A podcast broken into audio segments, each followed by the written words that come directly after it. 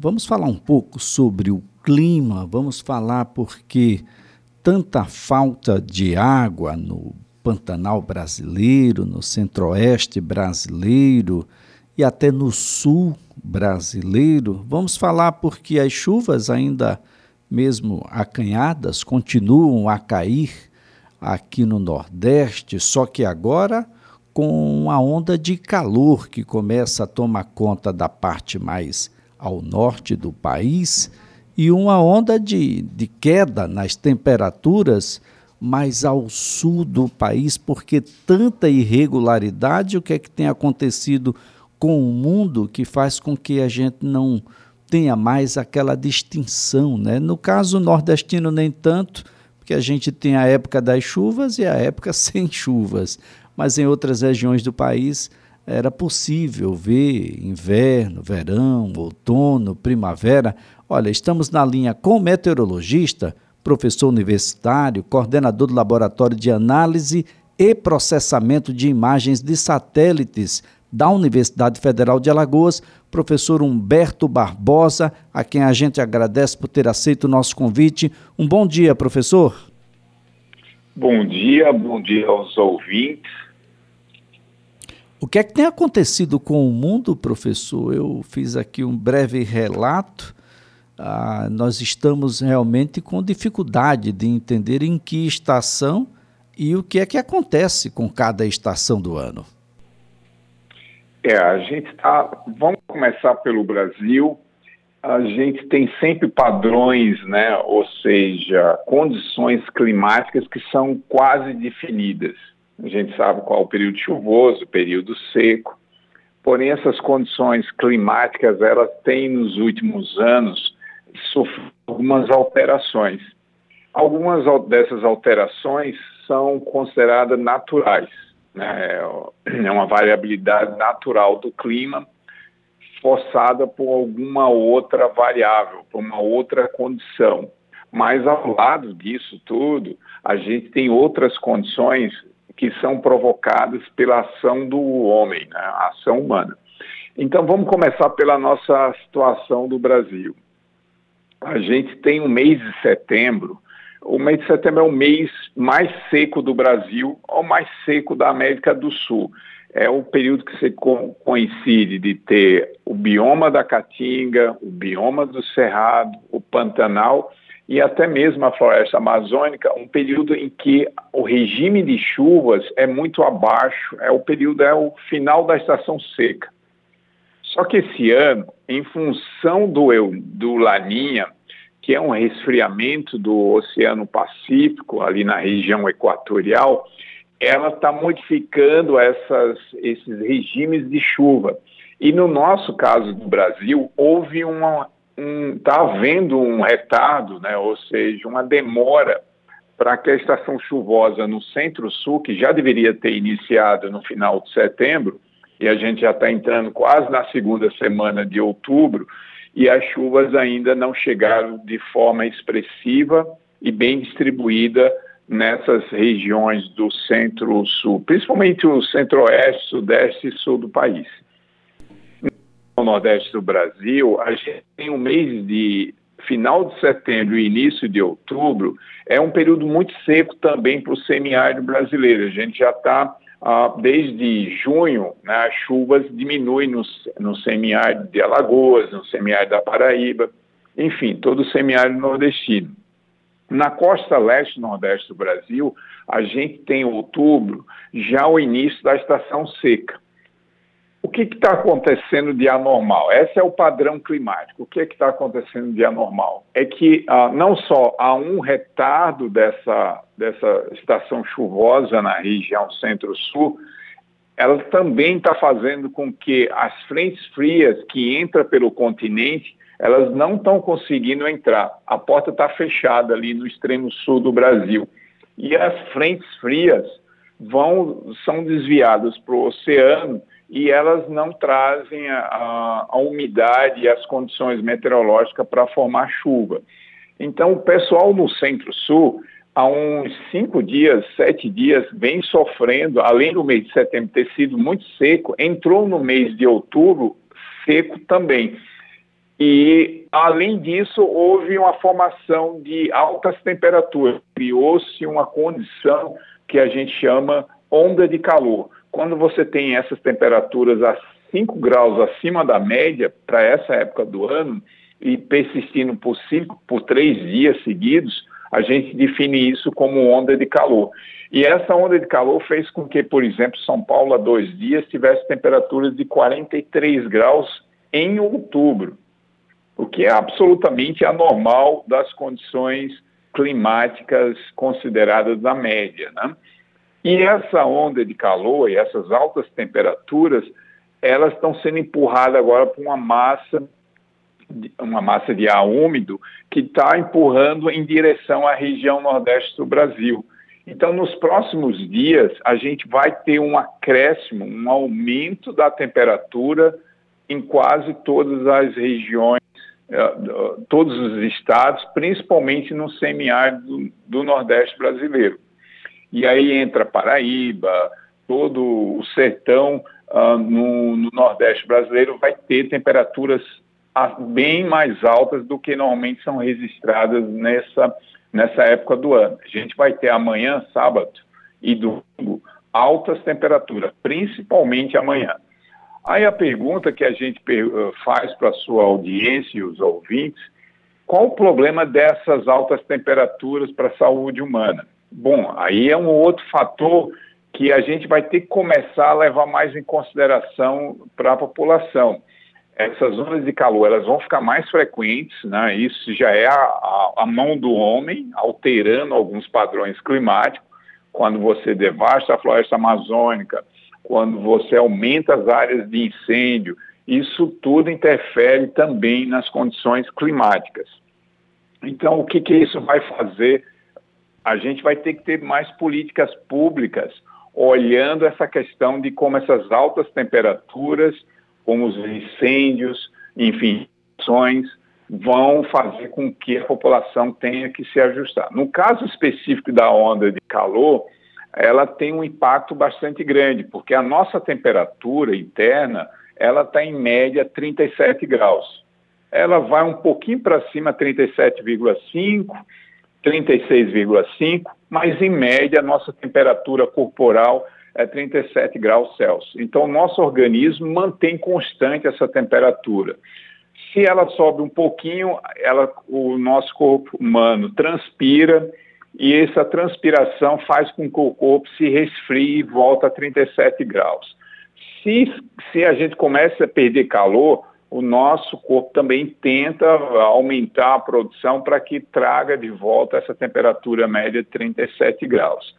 No caso específico de altas temperaturas e baixa umidade, isso tem um impacto direto na saúde, porque se por acaso o corpo humano passar dos 38 graus ou chegar a 38, ele começa a sentir calafrios, começa a suar, e se ele chegar a 39, 40 graus de temperatura interna, ele, o cérebro dele começa, o nosso cérebro começa a ter problemas, né? Começa a ter tontura, náuseas e convulsão. Pode provocar a morte. Aí a pergunta é: só altas temperaturas e baixa umidade? Não. As altas temperaturas e alta umidade também são mais perigosas do que a baixa umidade relativa do ar com alta temperatura.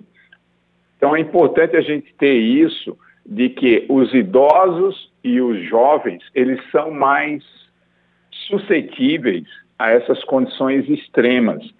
E a gente também está numa condição de pandemia, ou seja, para quem está hospitalizado e quem precisa de aparelho respiratório, em condições extremas de temperatura, isso dificulta também o tratamento. Então, é nisso que a gente vai ter uh, na região nordeste do Brasil, que é a região mais vulnerável às mudanças climáticas, ou seja, a ação do homem, que já é há décadas que o homem vem mudando esse padrão, ou desmatando, ou uh, alterando toda a questão ambiental nessas regiões, isso vai ficar muito mais frequente. Altas temperaturas, uh, vai ter muito mais incêndios, e isso tudo vai aumentando, interferindo no ciclo de regime de chuvas. Além disso, como eu tinha falado no início, a gente tem outros padrões meteorológicos naturais que alteram também esse regime de chuvas. Alguns anos as chuvas são ah, abaixo da média e alguns anos essas chuvas são acima da média. A gente tem ah, um registro de 2000 e 2007 até 2016 foram quase seis, sete anos seguidos de secas consecutivas na região nordeste do Brasil. Isso ainda está na nossa memória e a gente não pode esquecer. O ano passado e esse ano a gente teve chuvas regulares para o semiárido. Se essa temperatura do El do Laninha continuar favorável, a gente tem tudo para que a nossa estação chuvosa no semiárido, que vai de fevereiro a maio, seja regular mas isso não quer dizer que durante esse período de transição da estação chuvosa à estação seca, essas ondas de calor vão ficar cada vez mais frequentes e a população não está preparada ainda para uh, se adaptar a essas altas temperaturas, principalmente para quem trabalha fora, no ambiente externo, né, que está exposto a essa radiação solar. A poluição do ar também tem aumentado muito em função de que essa circulação desse sistema de alta pressão no centro do Brasil tem jogado poeira também do Pantanal e da Amazônia para a região nordeste do Brasil, sem falar que a gente também recebe da África. Então, a poluição do ar é um outro fator que interfere na saúde da população. Bem, professor Humberto, muito se fala sobre aquecimento global.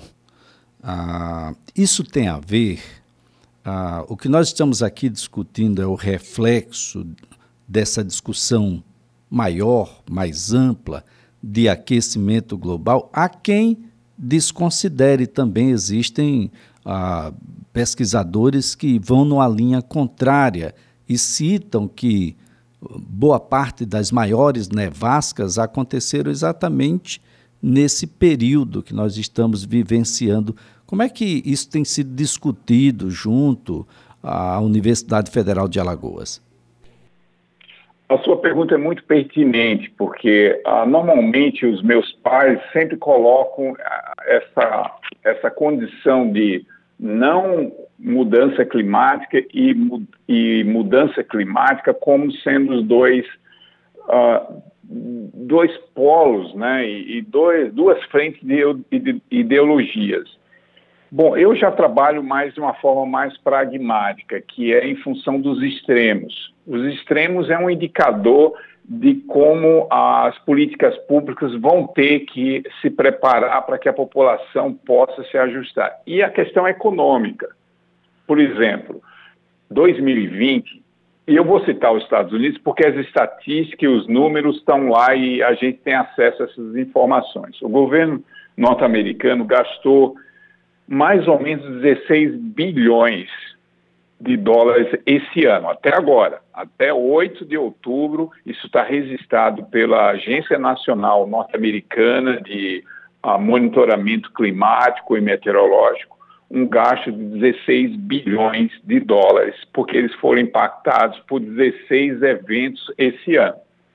Furacões, incêndios, tudo. A contabilidade é essa, 16 bilhões. 16 fatores climáticos fizeram com que a economia deles sofresse um, um gasto de 16 bilhões para esse ano. Não estava previsto esse gasto. Então, o que, que a gente está percebendo em todo o planeta? É que tem aumentado esses extremos, né? os eventos estão mais intensos. E isso em função não só dos oceanos estão resistindo temperaturas mais altas, e essas temperaturas mais altas têm feito que alguns eventos climáticos sejam mais intensos. Esse, esse, esse ano, a gente está tendo no Brasil alguns eventos bastante preocupantes, né? porque a gente pegou ah, esse mês agora, das, de, de, de agosto até outubro, ah, incêndios extremamente ah, que, que destruíram uma, uma boa percentagem do bioma do Pantanal, sem falar o sul da Amazônia. Se, uh, se eu pudesse mostrar o mapa, eu tenho um mapa atualizado que a gente fez essa semana de todo o Brasil, aonde que estão as áreas secas do Brasil. Nossa, a gente pega uma mancha gigantesca saindo ali do semiárido, cruzando toda a parte central do Brasil, chegando até o, a parte ali do centro-oeste, na região do Pantanal. Ou seja, as estiagens, as secas, têm colocado muita pressão nesses biomas. A gente vai entrar num período agora extremamente crítico no sentido do, do econômico para o Brasil. Se essa, esses próximos três ou quatro meses, dependendo da intensidade dessas chuvas que vão ocorrer, principalmente no centro-sul, e a gente sabe da vulnerabilidade das grandes capitais, Rio de Janeiro, São Paulo, enfim, toda a costa leste do Brasil, principalmente da região sudeste, centro-sul, ela é todos os anos e décadas a gente sempre vê nos noticiários os problemas com deslizamento de terra, com enchentes e tudo. A gente tem uma previsão meio assustadora. Novembro vai ser um mês extremamente crítico para Minas Gerais. Minas Gerais, Espírito Santo, Rio de Janeiro e parte de São Paulo vão ter chuvas muito intensas em novembro. Esse atraso agora que está acontecendo é um balanço. Essa conta vai vir na frente, ela vai vir com muito mais umidade para compensar. Então, discutir nesse momento se há mudança climática ou não há mudança climática é uma questão até às vezes muito uh, ideológica, mas para quem é um gestor e para quem a sociedade mora em áreas de riscos, na, no momento em que a gente está há dois meses, já está antecipando que o Centro-Sul vai ter chuvas intensas esse ano, apesar de toda essa variação, é um ano de muita variabilidade, e seca no Sul, extrema. A gente vai ter três meses de seca intensa numa região que normalmente chove regularmente. E nosso agronegócio está todo centrado nessa região Centro-Sul. Então, assim, ficar discutindo hoje se tem mudança ou não tem, do ponto de vista acadêmico, até é interessante, porque cada um vai apresentar, mas para o gestor e para a economia, ah, são casos que a gente tem que olhar com uma outra visão e mais de mitigação e de preparação. O que está sendo feito hoje para que ah, o impacto dessas chuvas que podem acontecer em novembro e dezembro na região centro-sul sejam minimizados, que mortes não sejam contabilizadas? e que a destruição material também possa ser menos impactada? Absolutamente nada. E isso não quer dizer que você não tenha que acreditar se é mudança ou não é mudança climática. É fato. O nosso sistema de vulnerabilidade a essas chuvas e a essas secas, elas vão ter que melhorar, porque elas vão ficar mais frequentes e os gastos relacionados com esses eventos extremos é alto. Os Estados Unidos já está pagando um preço por isso. E é um preço que eu pago, você paga, no caso do Brasil, como cidadão, como imposto. O dinheiro tem que vir. As contas públicas brasileiras, eu ontem fiz até uma análise mostrando a dívida pública líquida do Brasil. A gente chegou hoje, em outubro, 88 é a nossa dívida líquida em relação ao PIB, ou seja, a gente está quase 22% de chegar à dívida pública do que, que a gente produz do PIB.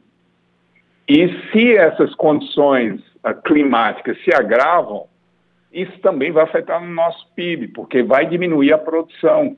Então, a questão climática, ela hoje, ela não é mais uma discussão se é mudança climática ou se não é mudança climática é saber qual é o impacto no bolso do cidadão.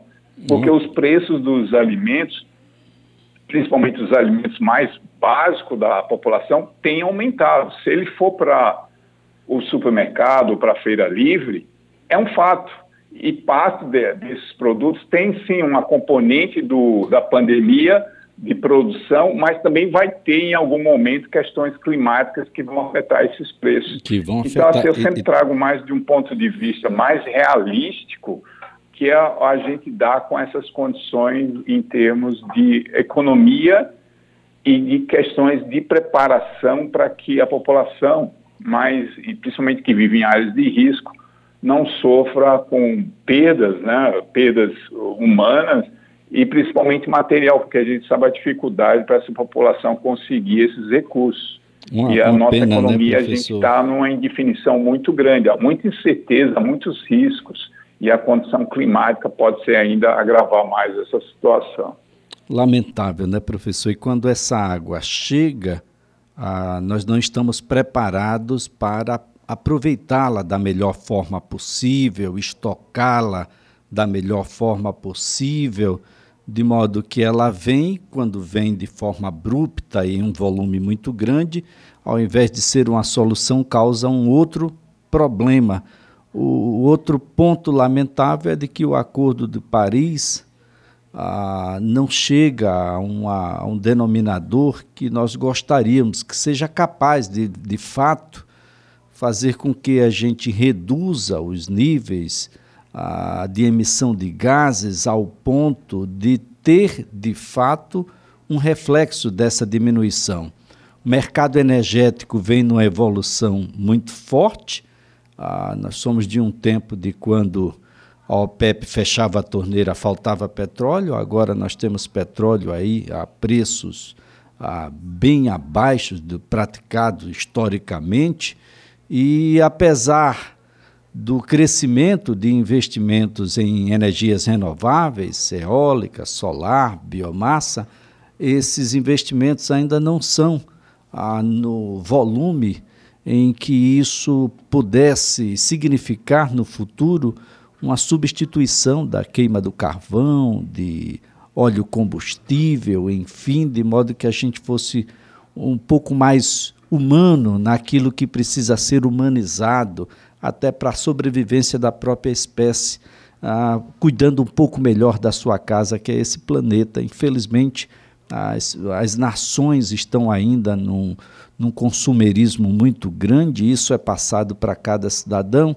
que não utiliza bem a sua água em casa, o Estado com E maiúsculo não utiliza bem a água no país, o mundo ah, termina não distribuindo bem isso e a gente vai ter um problema lá na frente que vai ser água potável para as pessoas em geral. É um lamento de que a gente tenha primeiro demorado para discutir as questões ambientais, né? Porque depois de Estocolmo a gente vai ter aí talvez a Rio 92, depois disso algumas outras poucas até chegar a Paris e, e, é uma demonstração de como a gente tem colocado sempre em segundo, terceiro, quarto planos a questão do meio ambiente. Um lamento mesmo. Mas, professor, esse é um assunto que a gente está apenas iniciando, que outros momentos sejam possibilitados para que a gente possa continuar essa discussão. Eu quero agradecer a sua participação e, ao mesmo tempo, desejar aí um excelente final de semana, um final de semana prolongado Dia das Crianças na segunda-feira, professor Humberto. Eu agradeço pela oportunidade. Eu acho que seria, a gente teria ainda mais alguns pontos para trazer para a população, principalmente essa questão da recuperação verde na economia, é de interesse de um grupo empresarial de que isso também vai fazer parte da economia, cada vez mais diminuição das emissões, cortando os processos de descarbonização da economia. Mas, bom, isso aí fica, vai ficar para uma próxima conversa nossa. O que eu posso fechar agora com você é que vai ser um sábado uh, bastante quente em todo o estado e uh, domingo diminui um pouquinho, na segunda já alivia, então as crianças na segunda-feira vão estar um pouquinho com menos essas altas temperaturas que estão previstas para esse final de semana. E um abraço e obrigado pela oportunidade. Não, um abraço, muito obrigado ao senhor. Olha, Humberto Barbosa é meteorologista, professor universitário, coordenador do Laboratório de Análise e Processamento de Imagens de Satélites da Universidade Federal de Alagoas.